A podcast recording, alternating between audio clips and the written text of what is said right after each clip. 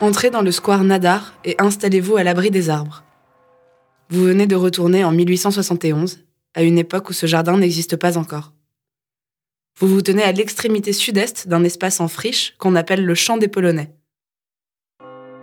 18 mars 1871, 8 heures.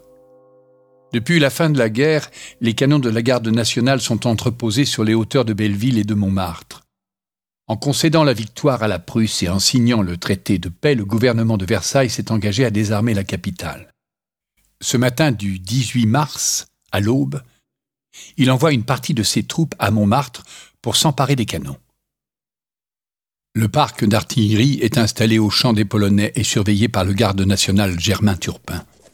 Celui-ci tente en vain de dissuader l'armée versaillaise. Criblé de balles, Turpin s'effondre. Louise Michel est alertée et arrive rapidement sur les lieux. La cantinière et moi, nous avions pensé Turpin en déchirant notre linge sur nous.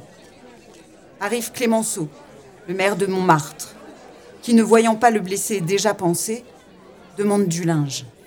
Du linge Mais il est trop tard. L'homme est gravement blessé et il succombera quelques jours plus tard. Turpin est la première victime de la commune. À Montmartre, la nouvelle se répand à mesure que le jour se lève. L'acte est impardonnable. La colère gronde. Je descends la butte, ma carabine sous mon manteau en criant Trahison Une colonne se formait. Tout le comité de vigilance était là. Montmartre s'éveillait. Le rappel battait. Je revenais avec les autres à l'assaut des buttes. Dans l'aube qui se levait, on entendait le tocsin. Nous montions au pas de charge, conscients qu'au sommet il y avait une armée rangée en bataille. Nous pensions mourir pour la liberté. Dans son empressement à désarmer la capitale, l'armée versaillaise a commis une erreur. Le régiment chargé de récupérer les canons de Montmartre n'est constitué que de soldats à pied.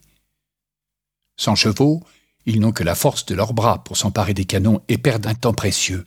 Alors que l'opération s'éternise, les habitants du quartier s'agglutinent au champ des Polonais, les uns pour observer ce curieux spectacle, les autres pour tenter de protéger leur artillerie. À 11 heures, la situation dégénère.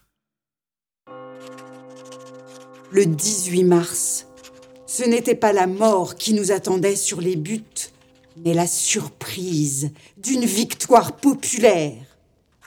Entre nous et l'armée, les femmes se jettent sur les canons, les mitrailleuses. Les soldats restent immobiles.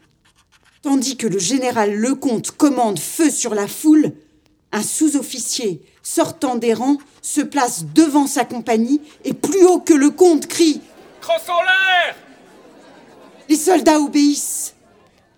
La révolution était faite. Le général Claude Lecomte est désavoué. Ces hommes refusent de tirer sur leurs compatriotes désarmés. Les soldats fraternisent avec la foule et le général est arrêté, puis emmené au château d'eau pour être jugé. C'est aujourd'hui la place de la République, dans le 10e arrondissement. Au même moment, la mutinerie de Montmartre s'étend à toute la capitale. Rendez-vous rue du Chevalier de la Barre, au dos du Sacré-Cœur, pour connaître le sort du général Lecomte. Pour y parvenir, il vous suffit de contourner le square Nadar et d'emprunter la rue Azaïs sur votre droite, en direction du Sacré-Cœur.